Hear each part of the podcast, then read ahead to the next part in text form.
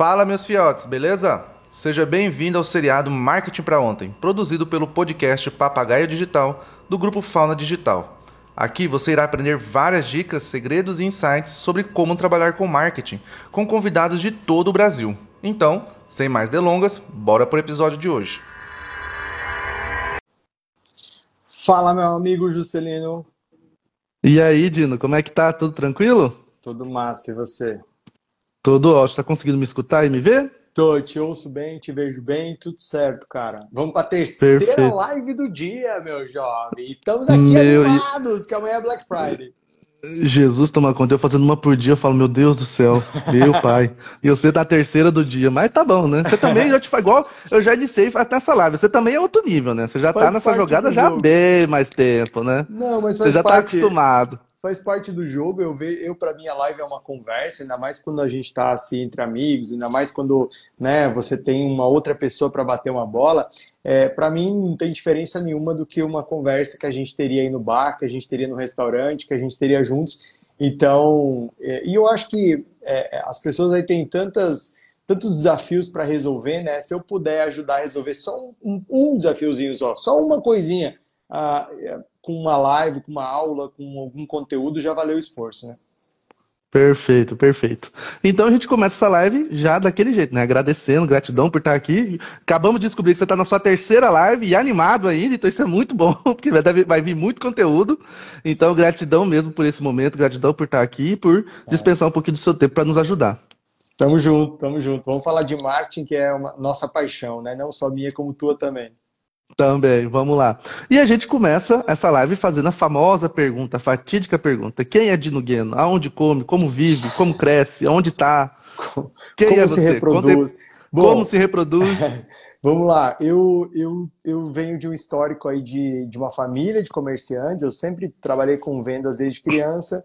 E aí, quando eu me tornei adolescente, eu resolvi que eu não queria mais seguir essa vida, que eu queria trabalhar com comunicação, que eu queria ser jornalista. Então, eu fui para Cuiabá é, estudar jornalismo. É, depois disso, eu entrei numa rede, para pagar a faculdade, eu entrei numa rede de eletromóveis e fiquei 15 anos no marketing dessa rede. Ajudei ela a expandir para 10 estados e me apaixonei por vendas, me apaixonei por marketing. Eu tentei fugir das vendas, mas é, dizem que a gente dizem eh, que a gente faz o que a gente nasceu para fazer, né, Juscelino? Então, eu quis correr da minha família, porque eles mexiam com venda, e me fudi, né? Porque eu fiquei 15 anos numa rede maravilhosa, é, que eu aprendi muito. Depois eu fui para São Paulo, fiquei um tempo na Ricardo Eletro, no marketing nacional, e depois uh, eu decidi que era a minha hora de empreender. Então, eu lancei meu livro, A Loja que Vende, Manual para Ser Imbatível no Seu Negócio. É, passei, depois do lançamento do livro, eu passei a trabalhar exclusivamente com treinamentos e preparação de líderes do varejo e também é, mentorias em marketing e vendas. Né? Então, hoje a gente tem aí mais de uma centena de alunos no programa de mentorias. A gente tem é, que só, só são donos de loja, né? Então, só tem dono de lojas e mentorias. A gente tem também palestras e treinamentos que a gente dá no Brasil inteiro e também tem curso online. Essa, essa é a nossa atividade hoje. Só isso, né? Só isso. só isso, só. Mas sabe o que é muito louco, cara? É, como, como o aluno te ensina, sabe? As pessoas vezes têm medo de começar um curso, é, acham que não sabem o suficiente, acham que não podem ensinar, mas no final das contas, a gente tem a metodologia, a gente tem a experiência, né? Mas, cara, quem faz ali o conteúdo é o próprio aluno, nas perguntas, nas dicas, nas trocas, nos fóruns. Né? É, eu volto e meia coloco um aluno no centro lá e eu falo, bom, agora vocês são os consultores, digo aí, o que, que vocês fariam no lugar dele? É, e as pessoas trazem resultados e, e, ideias incríveis. Então, o aluno te ensina muito, né? Por isso que eu gosto. É, eu sempre quis ser professor, Juscelino. Desde criança eu sabia que eu queria ser professor. Tem uma foto minha no pré, cara, no pré. No pré, um dia eu falei para a professora, hoje eu quero dar aula, né? E aí eu, eu, é, eles fotografaram eu dando a aula. Então, assim, de alguma maneira, eu sabia que eu queria retribuir os professores que a vida inteira me ensinaram o que eu sei. Então, agora é a hora da gente despachar para frente o conhecimento. Tá certo. E aí eu faço agora a próxima pergunta é: o que é venda? Me conta Massa. um pouquinho sobre. Desculpa, conta um pouquinho sobre. Manda aí. É, venda, sobre venda. O que, que é venda? Como funciona a venda? O que que, o que que eu posso falar assim? Isso é venda. Porque a gente sabe que conteúdo tem de monte, graças a Deus a internet chegou aí para democratizar tudo, mas a gente sabe também que tem conteúdos e conteúdos, né? Uhum. Então, é, conta pra gente o que, que é uma venda, como fazer uma venda eficiente para a gente poder entrar na questão. Ou se a gente já, já falando disso, a gente já está entrando nos segredos, porque eu também sou aquele que eu gosto já de. Não, sabe, segredos de... eu preparei aqui separadinho, então deixa eu falar o que, porque... que é a venda primeiro. Vamos depois, lá. Depois você me pergunta dos segredos. Ô, Celino, a venda ela é uma etapa de um relacionamento humano. Então, para mim, venda é simplesmente mais uma etapa de uma relação humana. Porque são seres humanos que compram, são seres humanos que vendem, né? Mesmo no e-commerce, quando não há um contato direto com um ser humano, tem seres humanos que estão pensando e-commerce, tem seres humanos que estão programando e-commerce, comprando para o e-commerce, ou seja, eu só compro de quem eu conheço e de quem eu confio. Por isso que é um pressuposto para que a venda aconteça que o cliente me conheça, esteja conectado a mim e confie em mim, ou em mim, ou na minha marca. Então imagina, se eu tenho uma loja, é, a jornada do cliente você conhece bem, porque é a tua área mais ainda do que a minha, né? Quando você olha para a nova jornada, que começa com uma busca no Google, que começa com uma visita às redes sociais, né? Se o cliente nem lembra que eu existo, se ele nem sabe que minha loja existe, como é que ele vai considerar na jornada dele de procura e de comparação, como é que ele vai considerar a minha marca? Então, o primeiro pressuposto para que a venda aconteça é que o cliente me conheça, conheça a minha marca, conheça a minha loja. É, o que é uma boa venda? Né? Uh, uma boa venda, na minha opinião, é uma venda feita de forma profissional, por pessoas que realmente se interessem pelo cliente, que realmente têm um, um, interesse genuíno pelo cliente. Porque uma boa venda, Juscelina, ela nunca termina. Ela vai se perpetuar por um processo que pode durar a vida inteira. Por exemplo, ah, eu vendo roupa. Cara, teu cliente vai precisar de roupa até o último dia de vida dele. Ah, eu Verdade. vendo óculos. Mano, óculos é um negócio que você começou a usar, eu também uso igual você. Cara, você vai morrer usando óculos. Então, por que, que eu vou deixar esse cliente comprar no meu concorrente daqui a 2, 3, 4, 5, 6, 10 anos se eu posso vender para ele a vida inteira? Então, é, uma boa venda, ela nunca termina no sentido de que a gente sempre pode promover uma recompra. E aí, cara, entra essa diferença entre o vendedor profissional e o amador, porque o, o, o amador ele está vendo a venda de hoje, ele quer te empurrar, ele quer te vender a qualquer custo, ele está vendo essa venda. Como, como um, a comissão que... de hoje, né? É, a comissão de hoje. Que vê isso aqui, ele, isso aqui. Já o vendedor profissional e o empresário profissional, ele só admite vendedor profissional, porque no final das contas, cara, é, o empresário tem a equipe que ele permite, ele, ele tem a equipe que ele selecionou. O espelho, o espelho, é, o espelho dele, dele, né? perfeito. Então, o que, que o vendedor profissional faz? Ele não enxerga a comissão de hoje. Ele olha para você e fala, Juscelino, ele, já vê em você a possibilidade de fazer negócios a vida inteira. Então ele não sai afobado para fazer uma venda a qualquer custo e ele se interessa por você. Ele se interessa em saber como é que é a tua rotina, o que, que você gosta, o que, que você não gosta, quanto tempo você passa sentado, quanto tempo você passa na rua, você tem filho, você não tem, né? É, ele, ele, ele, ele realmente se interessa, ele cria uma empatia por meio das perguntas certas, em que ele conhece o cliente um pouco mais profundamente. E a partir disso, existe uma coisa que é diagnóstico, né? quer dizer, o, o, o vendedor então entende as principais necessidades e ele começa uma apresentação encantadora. E essa é, apresentação encantadora me lembra aquela máxima, Juscelino, que fala o seguinte: Ninguém vende o que não compra primeiro. Então, se o vendedor não comprou primeiro, se o vendedor não acha que esse produto. Cara, esse é o melhor livro que você vai ler na sua vida sobre loja. Tem muito livro bom ali fora, só que não existe nenhum livro como esse sobre ponto de venda, sobre loja no Brasil. Eu tenho certeza, porque eu li os livros antes de escrever o meu livro. Cara, se eu não acredito nessa parada, você acha que você vai acreditar? E a mesma coisa com o vendedor. Nunca. Se o vendedor não compra os produtos primeiro, ele não vende. E aí, Juscelino, vem a parte do naturalmente da transação comercial, que ela é só uma etapa, né? Eu, você me paga por um produto, eu te entrego um produto, e depois vem uh, uma etapa que é tão importante quanto a venda em si, que é estender a relação. Por isso que uma boa venda não termina, porque se eu estendo a relação com você, se eu me preocupo com você, se eu pergunto para você como é que foi, se eu peço para você avaliar meu atendimento, se eu peço para você é, se, se você gostou do produto, se, se resolveu o problema, eu estou estendendo uma relação e aí eu posso vender para você a vida toda. Então a, a, venda ela inclui essas etapas e para mim, Juscelino, eu tenho uma crença assim, fazem 18 anos que eu trabalho com marketing de varejo. E eu tenho uma crença muito forte, assim, ó, é muito transparente na minha frente essa ideia, assim, eu vejo com muita clareza que a venda, cara, nada mais é do que o resultado de processos bem executados. Então, por Perfeito. exemplo, quando a venda acontece, quando a venda é, realmente é, a gente chega nas metas, é como se fosse um termômetro ali, como se fosse um, um score, um placar que dissesse: parabéns, turma, vocês fizeram tudo bem feitinho. As venda... etapas foram completas. Isso. Quando a venda não acontece, é um alerta para a gente dizer, turma, peraí, a gente está errando em algum ponto ou em alguns pontos. Então, por exemplo, pode ser que a gente comprou o produto errado, né? Pode ser que faltou produto, a gente errou na compra, pode ser que a gente errou na precificação, pode ser que a gente errou na comunicação, pode ser que a gente acertou em tudo isso e o vendedor não estava tão bem preparado, né? Pode ser que o concorrente fez um movimento e eu não me antenei e não, e não redefini a estratégia.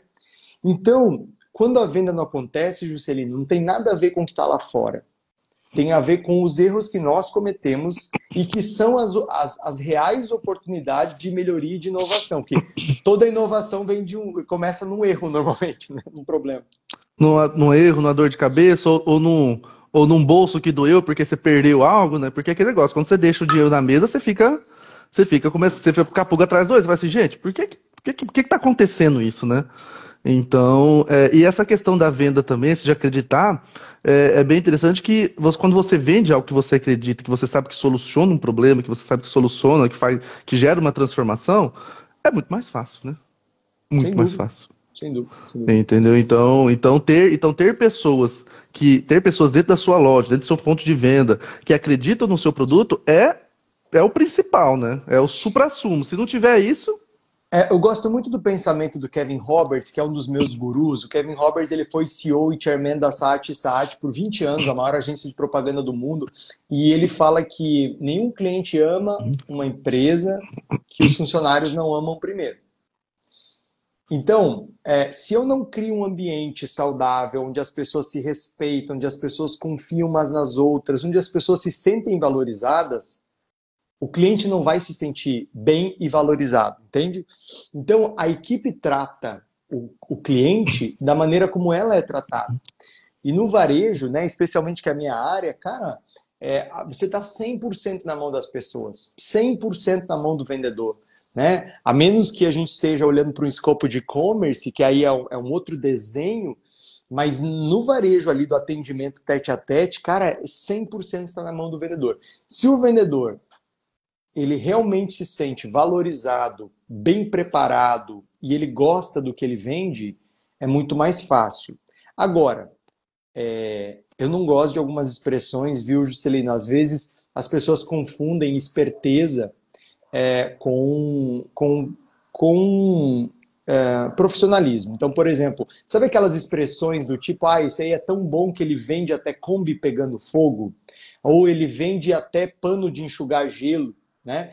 É, as pessoas falam essas expressões é, na boa intenção, né? quando elas querem elogiar alguém. Só que, cara, sério, eu, eu acho uma coisa tão escrota quando, quando eu ouço esse tipo de coisa, tipo, ah, vende até Kombi pegando fogo. Porra, você queria comprar uma Kombi que pegasse fogo, Juscelino? né? Não, sério, tipo, o cara que compra uma Kombi, ele quer transportar alguma coisa, ele quer. Entendeu? Ele não quer que a Kombi pegue fogo, porra. Aí o cara se acha espertão por vender uma Kombi que pega fogo, sabe? Eu sei que é uma metáfora, mas, mas por trás da metáfora tem um pensamento, sabe? Tem um Com certeza. raciocínio, né? Mas Com é certeza. Isso, cara. Acho que ninguém quer, ninguém quer comprar pegando fogo. É, fala sério. Mas beleza. Então a gente entendeu o que é venda, entendeu como funciona as suas etapas. Agora vamos por segredos e para dicas de como fazer um marketing estratégico, como conseguir entender todas as nuances e principalmente montar algo que a gente consiga ter começo, meio e fim, né? E que as coisas se atrelem. Porque eu hoje eu vejo que é o seguinte: é, a gente não, a gente, as pessoas não têm tanto problema em construir algo. Tipo, ah, eu vou construir uma promoção, eu vou construir isso, eu vou construir aquilo. Só que eu digo, a questão é como isso se atrela a todo o restante. Porque não é só uma promoção que você vai fazer, entendeu? A promoção ela tem várias nuances, tem objetivo. Eu sempre falo que uma, uma promoção, um sorteio ou, ou, ou uma ação, ela sempre tem no mínimo objetivo A, B e C, entendeu? Uhum. Então, assim, eu, eu, acredito que a maior dificuldade hoje entre os comerciantes, entre as pessoas, os empreendedores, é como eu conecto tudo, entendeu? Como eu deixo as coisas conectadas, onde uma vai puxando a outra, que vai entendendo, e a roda vai girando. Em vez, da ro... em vez do que acontece muito, né? a roda gira para, aí depois gira para, aí depois gira para, e vai nisso, e aí gente não consegue ter o um fluxo, né? e perde e perde a potência, né? Perde o resultado. Bom, eu acho assim, ó, para mim a, a, a, primeira etapa de um bom planejamento de marketing é tá ligado a um objetivo da empresa, um objetivo. Então assim, ó, é, a empresa ela tem que ter um objetivo claro para daqui a uns três, quatro ou até cinco anos. Esse é o melhor norte. Cinco anos é o melhor norte mesmo nesse ambiente de transformação, mesmo nesse ambiente instável, eu preciso saber o que, que eu quero ser daqui a cinco anos. Quando eu tenho essa visão de cinco anos, Juscelino, é, eu começo a saber qual faturamento eu quero ter em cinco anos, mais ou menos qual tamanho eu quero ter, quantas lojas, ou qual tamanho de empresa, quantos colaboradores. E isso é o meu objetivo. Então, qual é o objetivo dessa empresa? O objetivo dessa empresa é em cinco anos ser deste tamanho. Então, este é o objetivo da empresa. Beleza, eu sei para onde eu estou indo. O que eu tenho uma impressão é que muitos donos sabem onde querem ir, mas isso não está escrito em nenhum lugar, não está definido, não está alinhado entre as pessoas. E aí cada pessoa, aí... ela vai puxar a empresa para um lado. Entendeu? Perfeito. Porque, e cara, veja bem, as pessoas fazem isso na melhor das intenções, entende? Tem uma máxima em coach que fala assim, ó, por trás de toda ação há uma intenção positiva. Aprendi com a Fernanda, nossa confrade da confraria, que você também já fez. Você fez uma live com ela, não fez esses dias? Fiz, fiz sim, já fiz uma live com ela sim. A Fer me ensinou isso e eu achei genial. Eu, eu repito, hoje mesmo eu repeti isso em, em, em uma mentoria. Por trás de toda ação há uma intenção positiva, ou seja, as, as pessoas estão fazendo o que elas acreditam ser o melhor elas estão fazendo o que elas dão conta de fazer nas condições que elas têm, com o conhecimento que elas têm. Se eu não dou uma direção para as pessoas numa empresa, cada uma vai para um lado, cada uma faz de um jeito, né? E então eu penso que o primeiro ponto, não diria nem um segredo, mas uma primeira é, assim condição, premissa. uma primeira premissa boa para um planejamento de marketing eficiente é eu ter um objetivo um grande objetivo para essa empresa. Porque o que é estratégia? A estratégia nada mais é do que a parte tática para se chegar a um objetivo. A estratégia não é mais importante, Juscelino. O objetivo é mais importante. A estratégia é como nós vamos chegar naquele objetivo, entende? Muita gente acha que o bicho é a estratégia. Ah, não, você tem que ter estratégia, você tem que ter mais estratégia. Mas estratégia para quê, cara pálida? Para onde? Uma... É, exato, porque assim, é, tem uma frase do, do, do, Porter que fala assim, né, nada mais inútil do que fazer bem feito algo que não deveria ter sido feito. É, não é verdade? Mas, cara, é, a estratégia, se ela não tiver um objetivo claro, Juscelino, ela é aquela coisa bem feita que não deveria ter sido feita. Então, veja bem, antes o objetivo, depois a estratégia. Então, todo planejamento estratégico, ele está olhando para um objetivo no futuro. E ele está direcionando a estratégia para aquele objetivo. Então, primeira coisa, um objetivo claro, ligado ao próprio propósito da empresa, ligado à alma da empresa. Né? Toda empresa ela precisa ter claro, ter claro, né? ter, ter clareza, aliás, de qual é a diferença que ela quer fazer no mundo. Que impacto que ela quer causar? O consumidor quer saber isso, Juscelino. Talvez há uns 10, 15 anos atrás, pouquíssima gente falava disso. Mas o cliente de hoje, ele quer saber o que, que você faz com os recursos da empresa. Como é que você trata os funcionários? Como é que você cuida da tua cadeia e do teu impacto ambiental? Né? Como é que você escolhe os seus fornecedores? Você está vendendo um produto que é fabricado com mão de obra escrava ali em São Paulo ou lá na Tailândia, na Índia?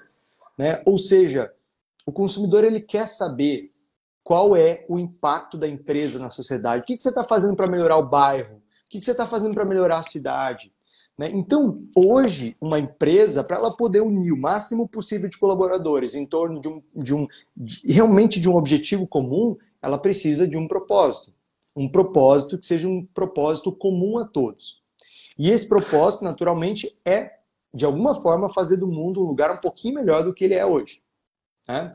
É, desculpa, você, você ia fazer uma pergunta? É, eu ia fazer uma pergunta seguinte, a gente está falando muito do propósito da empresa, né? A empresa precisa ter um propósito, precisa ter um objetivo a longo prazo. Quando a gente, quando a, a gente tem um alinhamento também de propósito dos donos, dos CEOs, a gente consegue potencializar isso ou não tem nada a ver? Não, acho que tem tudo a ver, porque assim, ó, cara, é... não faz sentido um dono ou CEO ter um propósito que não é o pessoal, que não é o propósito da empresa, porque é, é, é a empresa vai ser a cara do dono. Né? Pegando uma empresa Entendi. familiar, a empresa é a cara do dono. Pegando uma empresa profissional, é, a empresa é a cara do CEO, do presidente. Por quê? Porque todas as, é, o presidente ele determina a agenda. O presidente define as prioridades. O presidente escolhe o que a gente não vai fazer e o que a gente vai fazer. Quando o presidente define isso, ele define todo o temperamento da empresa dali para baixo. Por quê? Porque em cima Perfeito. dessas definições. Né, é, sabe qual é a imagem que vem na minha cabeça, Juscelino? É, é como se a decisão do presidente ela fosse um pouco de água que começa escorrendo em cada buraquinho da empresa. Ela vai até lá embaixo, ela vai molhando tudo sabe? Essa imagem mental que vem na minha cabeça, se eu pudesse explicar o que, o que me parece isso. E aí vem aquela questão, ela vem molhando tudo, ela pode vir molhando tudo, tanto para o negócio caminhar para frente, como também para caminhar para trás, né? Exato. E quando caminha para trás? Quando os objetivos não são claros, que é o primeiro passo que a gente falou, quando os objetivos não são claros e o propósito não é comum. Aí cada pessoa trabalha de um jeito. Então, a, o, o, primeiro pressuposto para um planejamento de marketing bom, de fato, é uh, um, um objetivo claro e um propósito comum para a empresa. Para que Perfeito. os funcionários saibam por que, que eles estão fazendo o que eles fazem, por que você faz o que você faz, por que, você, por que, que essa empresa existe. E, e, isso, respondendo a sua pergunta, é sim 100% ligado com o propósito também do CEO, o propósito do. Senão vira um discurso, entendeu? é, vira um discurso. Ah, o meu discurso, eu, a gente quer ser a melhor empresa, é, a empresa que, uh, que, que melhor cuida do meio ambiente da nossa região. Beleza, só que a pauta do CEO é outra, o propósito dele é outro. Ele está cagando para isso. E aí fica um discurso com uma prática diferente. Né? E essa Desconexa. incoerência, graças a Deus né, e aos gênios da tecnologia, essa, essa, essa diferença ela é percebida e denunciada pelos clientes hoje, né? Porque os clientes notam essa, essa, essa dissonância né? entre a prática e, a, e o discurso. É, e, e no mundo que a gente está hoje, tentar tentar ludibriar o consumidor, tentar ludibriar o, a, o seu cliente, ou toda, todos aqueles que estão junto contigo, é é, é, o tiro mais no pé que existe, né? Porque hoje tem internet, hoje tem tudo. É impossível uma pessoa não buscar informação. Antigamente não sentia, era muito difícil buscar informação. Então você ainda conseguia é, levar isso a um bom tempo. Hoje, falou hoje, amanhã já era. É, eu, eu, eu odeio, odeio aquela frase que fala assim, isso é só mais uma jogada de marketing. Porque é, quando a pessoa fala isso é só mais uma jogada de marketing, ela está falando que o marketing é enganar o cliente. Não é verdade? Jogada de é. marketing normalmente é algo negativo, é, é um tom pejorativo. Só que, gente, presta atenção, você que está ouvindo a gente aqui assistindo. Marketing é construir uma relação duradoura com o cliente para vender para ele a vida inteira. Isso é o marketing. Você não constrói uma relação duradoura com o cliente baseada na mentira, enganando o cliente, passando a perna nele. Né? Então, veja, é, é, um, a, quando uma empresa engana um cliente, é qualquer coisa. É um crime ou é uma sacanagem. Chame do que você quiser chamar, menos de marketing. Porque o marketing trata da construção de uma relação sólida é, por muitos anos com o cliente. E aquela questão também que a gente tem que deixar bem claro da hipocrisia, né, Dino? Gente, a empresa ela tá ali para vender, ela tá ali para gerar dinheiro. Se ela não gerar dinheiro, não paga funcionário, não paga fornecedor, não tem por que ter a empresa. Então a gente não pode ser hipócrita. Então assim, ah, fez, fez uma ação dentro de, da floresta amazônica, fez uma ação no Dia das Crianças, fez uma ação. Gente, ela fez uma ação porque ela entendeu que o consumidor dela acha interessante a empresa se preocupar com isso. Ponto. Claro. Entendeu? Claro. Então, assim, então, assim, não, não vamos ser hipócritas de achar ah, é, a empresa para ela, ela tem que ser 100% é, filantrópica. Não, gente, no final das contas, todo mundo tem boleto para pagar. Não vamos, a gente não pode entrar nessa linha é, do hipócrita, porque quando a gente entra nessa. Porque quando a gente entra nessa linha da hipocrisia, a gente começa a falar isso, né, Dino? É isso, é uma jogada de marketing. É, na verdade, quem pensa, quem tem esse tipo de pensamento não entende nada do, de como o mundo funciona e como os negócios funcionam, né? Porque, Business, não entende nada. É, exato. É normalmente alguém que não tem o mínimo conhecimento das engrenagens da economia e, do, e dos negócios em si, né? É, eu acredito muito, cara, que a gente vive num momento assim, até meio chato em alguns momentos, é, é, no sentido de que as pessoas elas se sentem muito no papel no lugar para julgar as empresas, julgar é, os profissionais, julgar as figuras, né? Ou seja, sempre que eu julgo alguém, eu parto do pressuposto, Juscelino, que eu sou melhor que ele, por isso que eu julgo, entende? Se eu te certo. julgo, é porque na minha cabeça eu tenho um senso de superioridade a você. Eu não estou reconhecendo que você é um cara único, que você tem sua, uma história diferente que a minha, que você tem qualidades diferentes que a minha, e você tem habilidades diferentes que as minhas. Só que as pessoas, elas, de forma geral, elas se sentem muito confortáveis para avaliar tudo, para julgar tudo, né? E ficam putas quando elas são julgadas. Então, assim, tem um Sempre, troço, né? assim, que a conta não fecha, né? A conta não fecha. Mas eu, eu acho que é, eu acho que tem um certo exagero em alguns, em alguns movimentos, eu acho que tem algum certo exagero é, numa, numa. Agora, uma empresa não pode se posicionar, senão ela é cancelada. Ah, uma empresa não pode fazer uma, uma postagem é, mais engraçada e tal, porque ela é cancelada. Ah, uma empresa. Porra, cara, cadê. Cê, cê, daqui a pouco vai virar assim. Um, um, jornal hoje. Sabe o que o Érico Rocha fala de jornal hoje, né? Vai virar, tipo assim, a propaganda vai virar jornal hoje. Sabe notícias do jornal hoje? Ah, e, e, e, para, e para você prevenir do Covid, você deve é, usar máscara e não sei o que. Sim, isso. Qual é a notícia disso? Né? Qual é a novidade disso? Né? Que você está falando disso há, há, dois anos. Então, assim, a gente, a gente acabou ficando, eu acho, é, limitado nisso. Perfeito. O segundo ponto, na minha opinião, o segundo pressuposto é ter um orçamento coerente para o planejamento de marketing. Porque, cara, os projetos, mano. Não, mas é. Ó, ah, não, eu quero fazer inovação na minha empresa. Qual que é o orçamento de inovação? Zero. Porque assim, não tem inovação sem investimento. Vai custar. Montar um time de inovação custa, testar, errar custa, comprar um software, comprar um, uma, uma, solução, é, buscar junto a uma startup lá uma solução. Gente, isso tudo custa dinheiro, né? É, então, assim, o orçamento de marketing ele precisa ter, ele precisa estar coerente com o objetivo. Primeiro ponto, objetivo. Segundo, um orçamento coerente com o objetivo da empresa. Então, se daqui a cinco anos eu quero ter tal tamanho, quais investimentos eu tenho que fazer hoje em pessoas, em tecnologia, em inovação, né, em construção de marca, em crescimento, para poder estar daquele tamanho. O que a gente vê muito é, ah, o cara tem vontade de fazer as coisas, mas daí não define o orçamento para o marketing. E aí, na hora que vai começar a executar as coisas, não tem dinheiro. Aí eu te pergunto, o que nesta vida não custa dinheiro? Né? Qual, qual, é o, qual é o planeta que a pessoa vive que ela não assimilou que qualquer esforço, ainda mais no mercado, vai custar dinheiro? Você está muito conectado aqui no digital.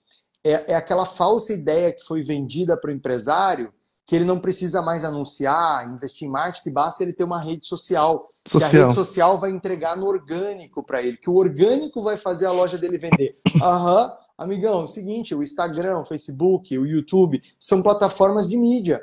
Basicamente, eles vendem intervalos comerciais no meio da programação que nós criamos né, com os nossos conteúdos. E se você não botar dinheiro, você não existe, você não aparece. Né? É, a, a, o mecanismo é esse. É uma empresa como a tua que precisa dar resultado.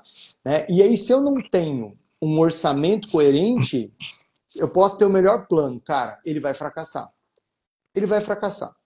Tá? Então, eu, e isso não vale só para o marketing, tá, Juscelino? Qualquer projeto novo de uma empresa, ele tem que ter um orçamento.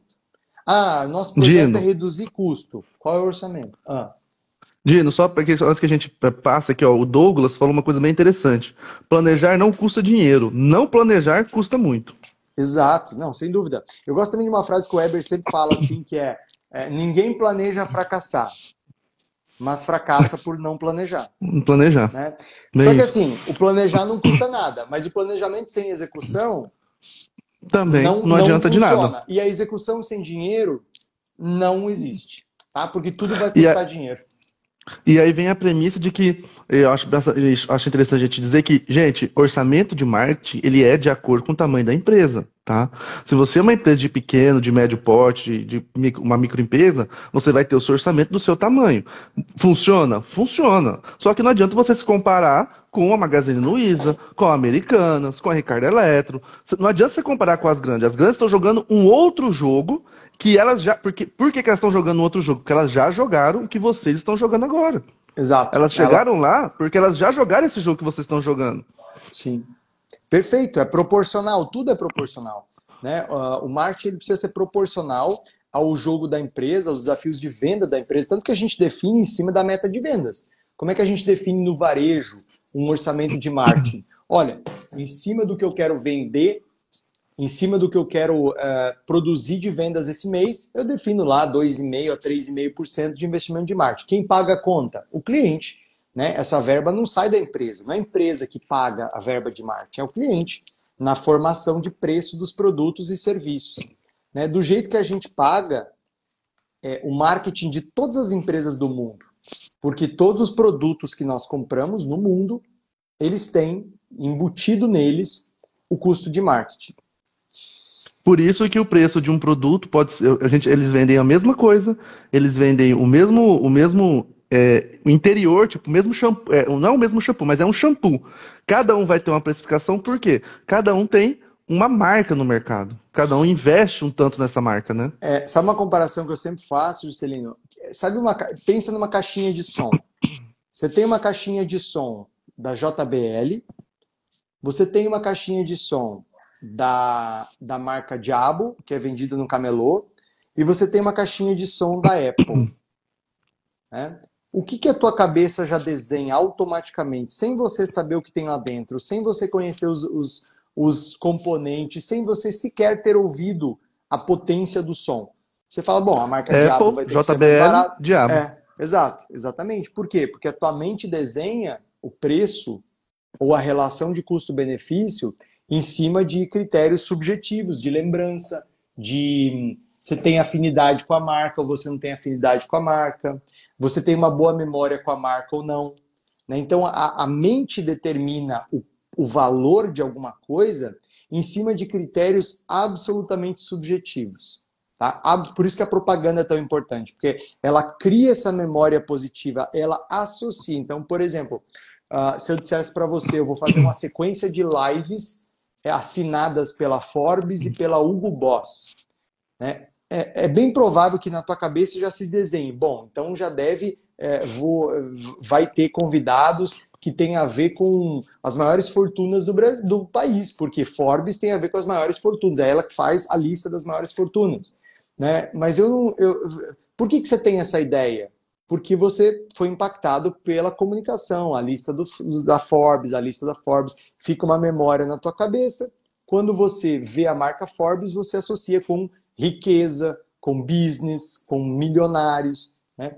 e assim por diante. Bom, o, o, terceiro, a terceira premissa, né? Então, a primeira é objetivo claro ligado à proposta da empresa. A segunda é orçamento coerente. A terceira premissa, cara, é uma absoluta conexão com o público desejado.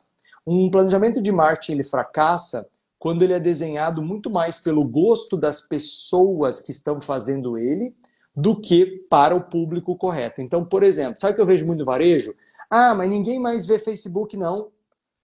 Falou a pessoa que só, só usa o Instagram. Né? Falou a pessoa que só navega no Instagram. Ah, ninguém mais ouve rádio.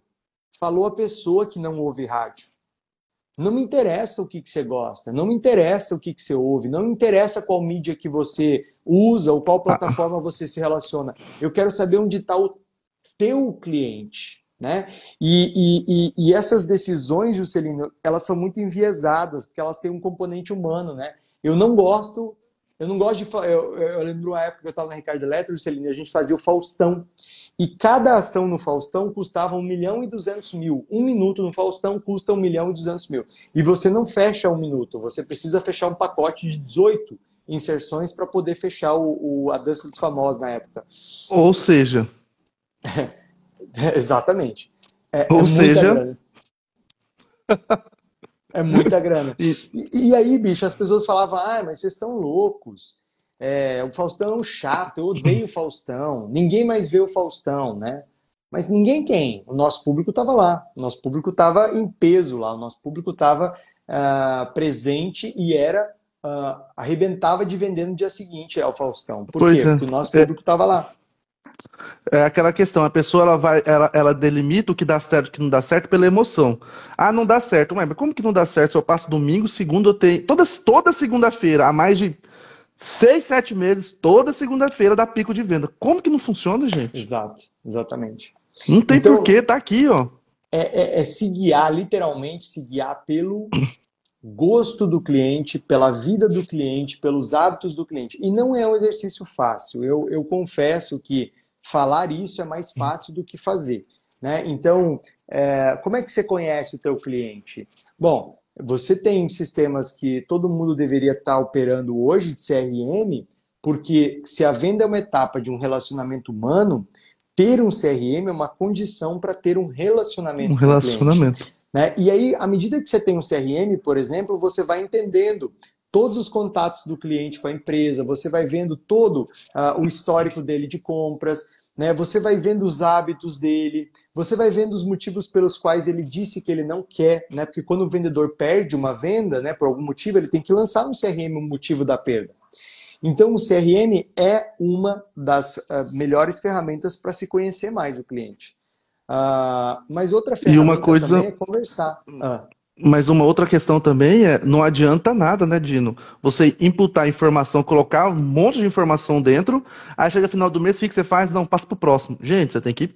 Ter, se tem uma coisa que, igual eu já falo, eu falo, é chato? Não, é porque eu não sou uma pessoa de dados. Mas, gente, se você vai rodar um mês para saber o que deu certo e o que não deu certo, você precisa olhar as métricas. Se você é, fizer tudo isso, se fizer tudo isso, colocar informação, imputar informação, falar, não, meu sistema tá tudo lá. Tá, mas o que você faz com isso? E qual que é a função da informação se não me ajudar a tomar decisões melhores? Né? A informação, Perfeito. a métrica, o dado, o número, ele só tem uma utilidade: te ajudar a tomar decisões melhores. Então, eu preciso produzir a informação, eu preciso produzir o relatório, mas eu preciso de tempos em tempos. Né? Alguns relatórios são diários, algumas informações eu tenho que acompanhar diariamente, algumas informações eu tenho que acompanhar semanalmente, e algumas informações, como por exemplo a DRE, que é o demonstrativo de resultados do exercício, você acompanha mensalmente. Então eu tenho que usar essas informações destas, é, desses relatórios, dessas fontes, para tomar decisões melhores. Ah, o quarto ponto, que eu acho que é fundamental, que é uma quarta premissa, é que o planejamento de marketing ele precisa representar um movimento. O marketing, para mim, ele tem muito a ver com movimentos.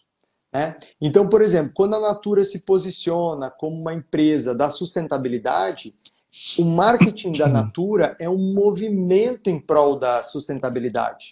Da embalagem, passando pela comunicação, passando pelo tipo de ingrediente que ela usa, passando pelo impacto de produção positivo né, nas comunidades onde se produz alguns ingredientes, passando pelo tipo de, de, de, eventos que a Natura se envolve, pelos tipos de patrocínios que ela faz, pelo tipo das mensagens que ela leva ao ar por meio da sua publicidade ou dos seus influenciadores.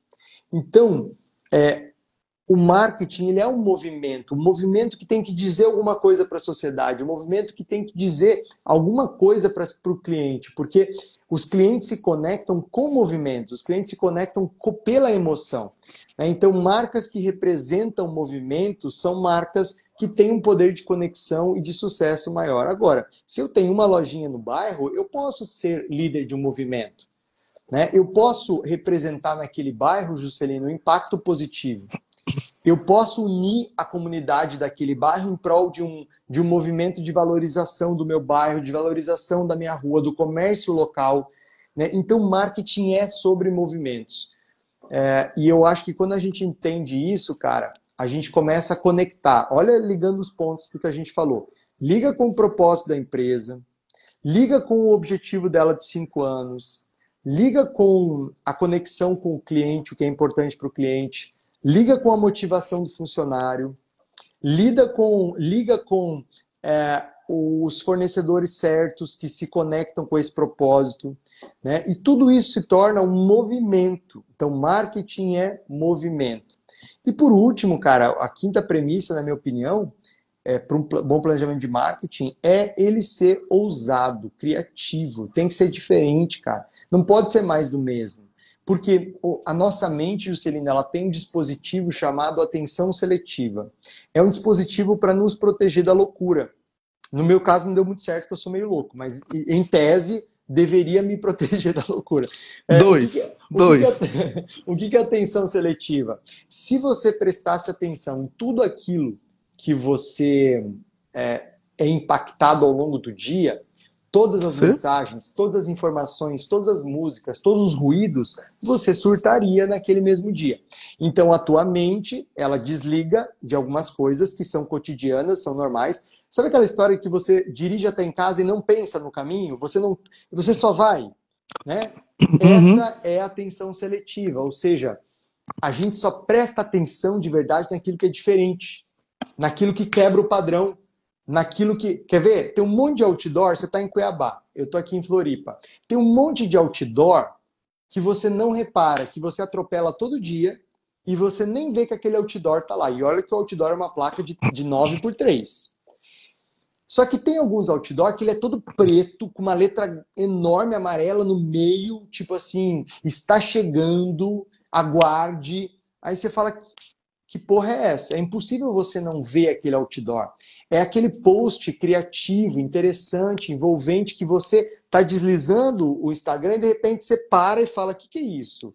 Né? É aquele vídeo inusitado, é aquela propaganda inusitada. Então, cara, você só consegue ter uma comunicação inusitada se você tem um planejamento de, um planejamento de marketing que é, em essência, ousado, que ele é diferente. Né? Eu lembro, quando eu trabalhava na Cistilar, Juscelino, a gente já tinha dado, é, um, numa, numa ocasião, numa, numa, numa campanha, 72 caminhões de prêmios. Aí eu estava fazendo um planejamento de marketing do ano seguinte. E eu falei, cara, a gente já deu 72 caminhões de prêmios. O Magazine Luiza já humilhou a gente dando um avião de prêmios. Que eles foram lá para o Faustão e deram um avião de prêmios. Cara, depois do avião de prêmios, o que, que eu vou dar? Um foguete? O que eu, eu, o que, que eu vou dar para o cliente? Né?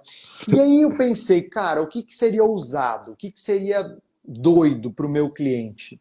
Eu falei, cara, e se eu desse a carreta de prêmios com a carreta? Porque uma carreta custa 300 mil reais.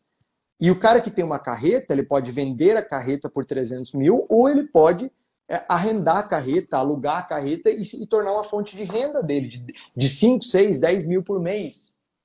Quero ver a Magazine Luiza dar o um avião agora. é, pois é. E aí, cara, eu fiz, eu consegui convencer a empresa de dar uma carreta de prêmios e consegui convencer a empresa de ser o Zezé de Camargo Luciano, na época que fazia campanha, e que eles iam entregar então, é, tanto que o ganhador foi de Manaus, a gente levou o Zé de Camargo Luciano para Manaus, eles, eles chegaram dirigindo a carreta e entregaram para o ganhador a carreta.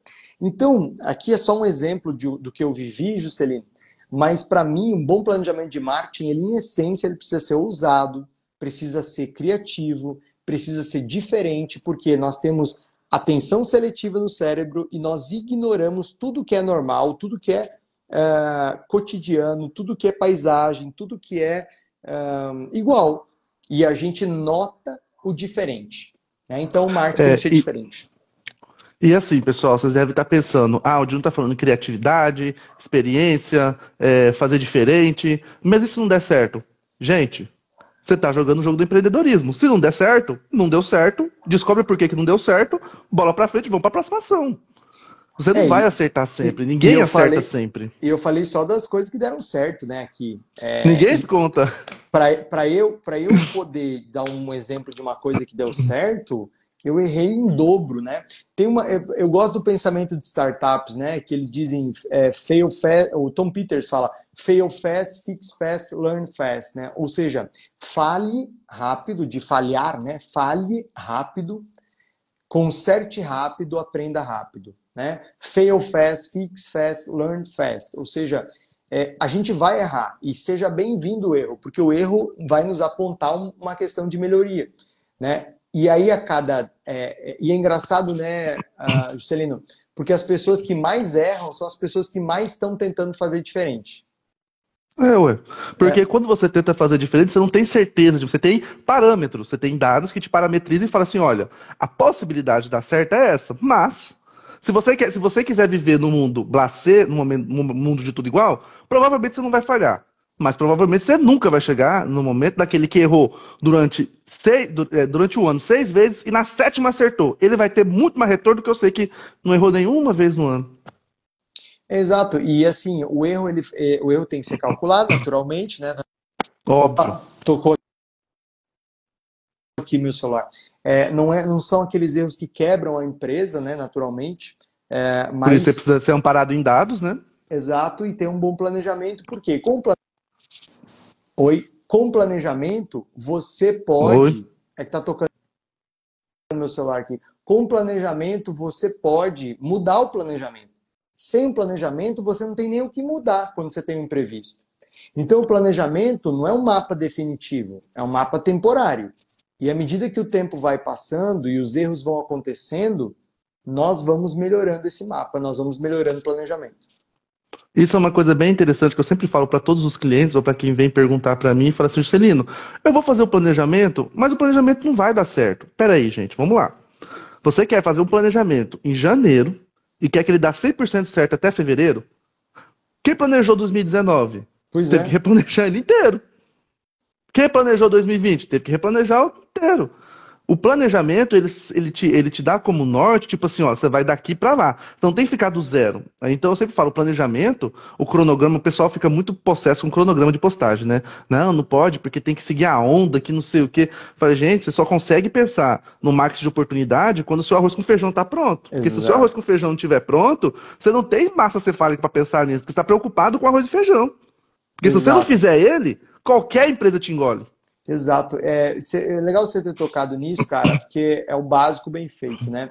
Cara, não adianta, não adianta ignorar o básico, tá? Não adianta ignorar o básico. Em qualquer área da empresa, em qualquer área da vida, se você não estiver fazendo o básico bem feito, não tem artimanha, não tem tecnologia, não tem sacada, não tem grana, não tem hack, não tem grana, nada que resolva é o básico bem feito. Né? O básico bem feito no varejo é comprar bem, comunicar bem e vender bem. O cara que compra bem, comunica bem, vende bem, ele, é, ele é 10 no varejo, ele vai ter sucesso. O cara que quer fazer de outra forma, sem se. Porque a, o, as coisas elas seguem leis, sabe, Juscelino? Tudo na vida existem as leis que regem. Né? Quando eu, eu ignoro o básico, eu estou ignorando as leis que regem as coisas. O alicerce, né? Se você, se você tá, se você tá, se, se você tá ignorando o alicerce que vai te dar suporte, que vai te dar apoio para você construir o que você quer, ninguém constrói casa sem ter alicerce, gente. Ninguém constrói nada, ninguém sobe nada se não tiver ali. Ah, tudo bem que de vez em quando a gente vê uma, umas imagens no, no, Instagram, né, que você fica perturbado. Mas assim, em contrapartida, na maioria das vezes, às vezes precisa ter um alicerce, entendeu? Você precisa ter uma base segura, porque senão você não consegue pensar, você não consegue, você não consegue é, pegar as oportunidades, você não consegue ter tempo para poder pensar no planejamento, pensar numa coisa mais a longo prazo. Porque você está preocupado com aqui, você precisa pagar conta, você precisa boleto, você precisa fazer o que todo mundo faz rápido, porque senão você é engolido. Quando a gente faz, quando a gente faz o arroz com feijão, a gente se equipara com quem faz arroz com feijão. Beleza, então ninguém vai me engolir assim do nada.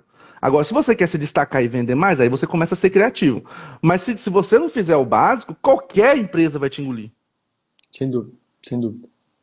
O básico bem feito. E o básico não é muito glamuroso, né? Por isso que as pessoas não gostam do não, básico. Agora, não. o empresário também, cara, eu, eu, eu, tenho, eu tenho entendido muito o universo do lojista, porque eu tenho aí uma centena de empresas na minha mentoria hoje.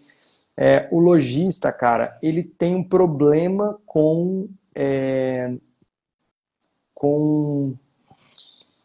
Como é que eu vou te explicar?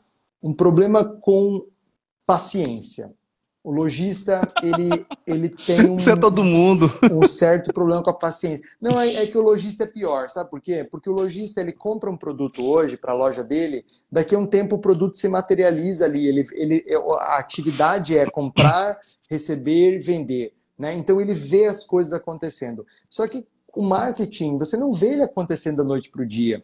O marketing, a construção de uma marca se dá por meses, por anos, né? Anos construindo uma marca e ela nunca está pronta. Olha a Coca, ela nunca parou de anunciar, né? Olha a Apple, uma marca fortíssima, inclusive fazendo TV aberta, fazendo mídia externa, né? Quantas pessoas falavam, ah, a Apple não precisa de propaganda? Quem falou que ela não precisa de propaganda? Ela tá fazendo Globo, mano. Ela tá fazendo TV fechada, ela tá fazendo publicidade no YouTube. A Apple faz propaganda pra caralho.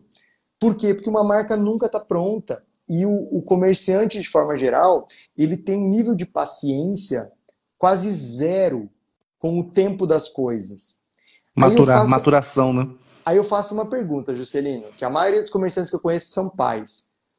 Quanto tempo leva para você educar o seu filho para que ele aprenda a falar, aprenda a escrever e consiga escrever minimamente um texto inteligível, como, como um ser humano, uns, uns 14 ou 15 anos, para fazer uma boa redação. Né? Alguns menos, mas de 10 a 14 anos. Cara, leva 10 a 14 anos para o teu filho estar suficientemente educado para se comunicar. Você quer que a tua campanha de marketing, que a tua loja seja conhecida que a tua propaganda seja absorvida, que a tua promoção seja entendida em duas, três semanas de investimento em marketing? Não, né, cara? Vai demorar anos para isso virar super bom. Então, no começo, o resultado é pequeno, depois o resultado continua pequeno, daqui a pouco é, começa a aparecer uma pequena melhora, daqui a pouco, depois de um bom tempo com esforços de marketing, de erro, acerto, aprendizado e melhoria, aí a marca e a venda começa a acontecer. Né? Então essa paciência é importante. Eu falo que eu falo que é o seguinte, o tempo de aprendizagem de maturação, ele é muito, ele é muito desesperador porque o que, que acontece? Você vê numa linha que você está subindo um pouquinho, um pouquinho, um pouquinho, mas quando existe um momento que você faz a Exato. Que aí você começa. Exatamente. E aí a pessoa quer esse momento. Só que para esse momento chegar, você vai crescer de pouquinho, pouquinho, pouquinho. Então espera esse momento. Vai chegar ele. Vai chegar esse momento, você vai. Que é o que você quer, de 8 para 80.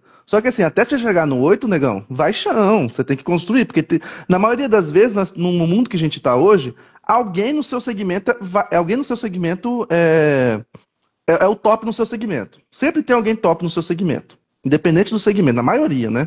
Alguns são segmentos novos que acabam sendo criados e não tem concorrência. Mas até você aprender tudo aquilo que seu concorrente aprendeu, é esse momento. Essa crescida pequenininha que aí você vai, puf, só que todo mundo só quer o alavancada, né? Um foguete. É, é o tempo das coisas, né? A gente tem que. Por isso que o objetivo de médio e longo prazo é importante, porque ele te dá uma visão de para onde a gente está indo e que tudo é um degrau para chegar lá. Então, para eu ser daquele tamanho daqui a cinco anos, quanto que eu tenho que vender em quatro anos? E em dois, em três, em dois, em um.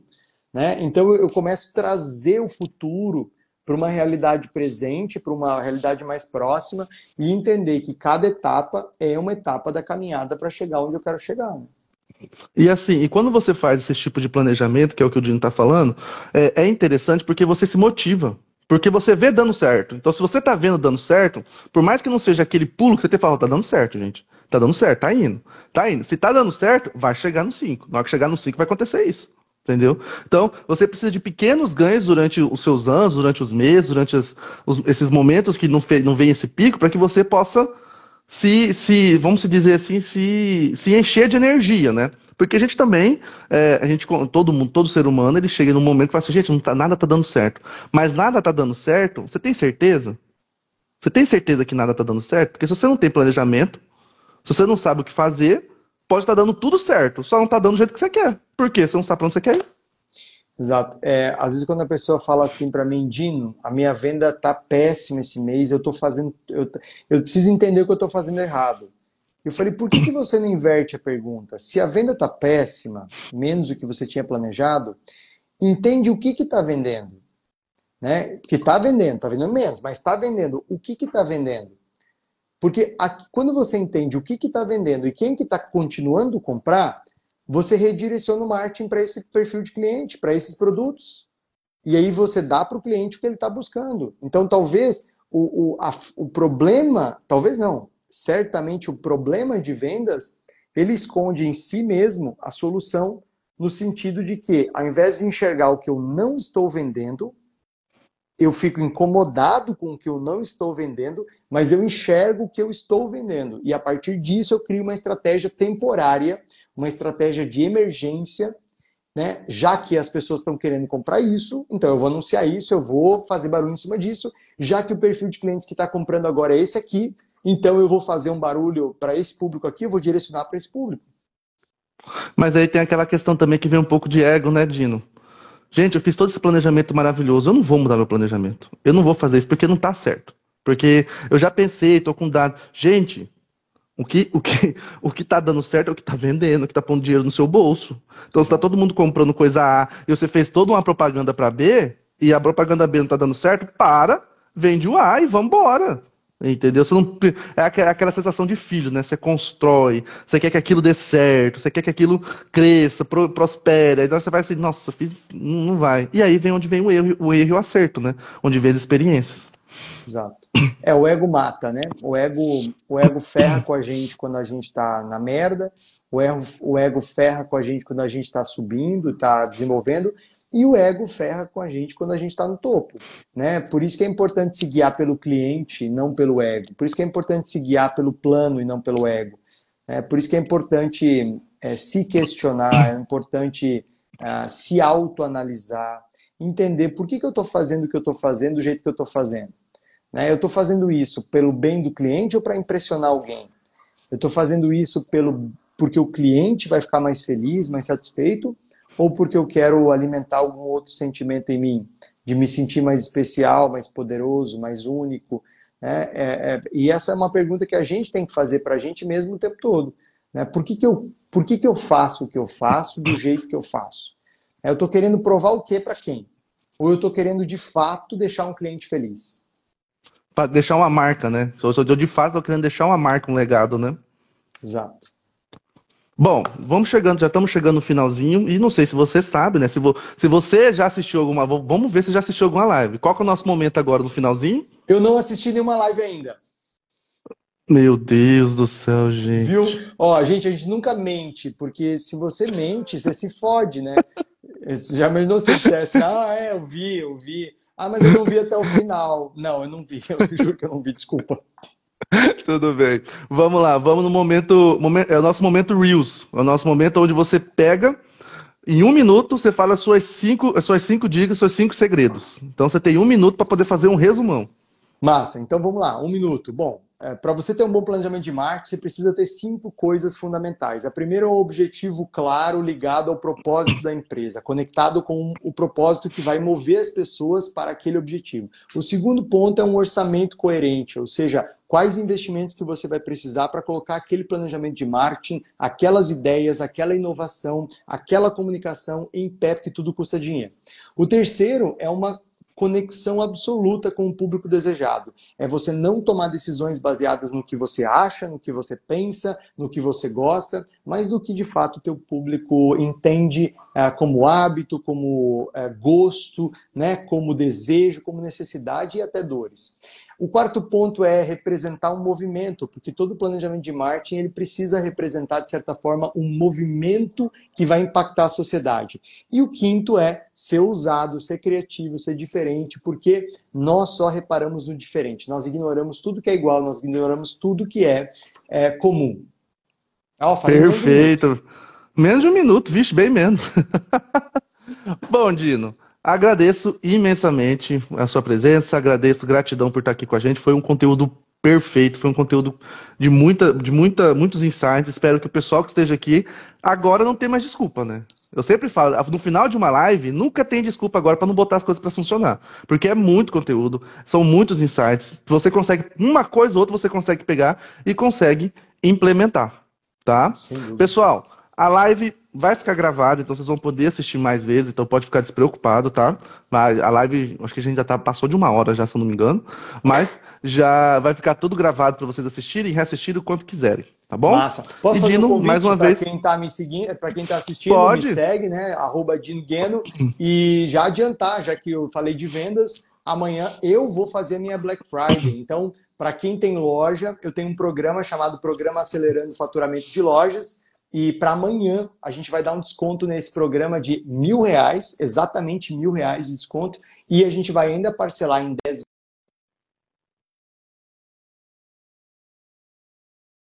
Eita, então é ligou para ele de novo, gente. No meu Instagram. Vamos ver se ele. Beleza? Oi, cortou aí? Cortou, cortou, ah, cortou. Beleza. Cortou bom, nos mil, cortou no desconto então, de mil. Tá bom o desconto de mil reais mais o parcelamento em 10 vezes sem juros no cartão ou 4 vezes sem juros no boleto. Tá? 10 vezes sem juros no cartão ou 4 vezes sem juros no boleto e mil reais de desconto só amanhã na minha Black Friday do programa Acelerando o Faturamento de Lojas. Para saber mais, vá lá no meu perfil do Instagram, clica no link da biografia que você vai para uma página, está tudo escrito lá. Fechado então, Dino. Gratidão, muito obrigado um abraço, mesmo. Obrigado. E pessoal, que está aqui com a gente amanhã. Novamente, nós temos mais uma live às 8 horas da noite. Beleza? Show. Um abraço, gente. Um abraço, tchau, tchau. tchau. E chegamos ao fim de mais um episódio do podcast Papagaio Digital, produzido pelo grupo Fauna Digital. Não se esqueça de seguir o nosso perfil. Obrigado por ficarem até o final e até semana que vem, fiotes.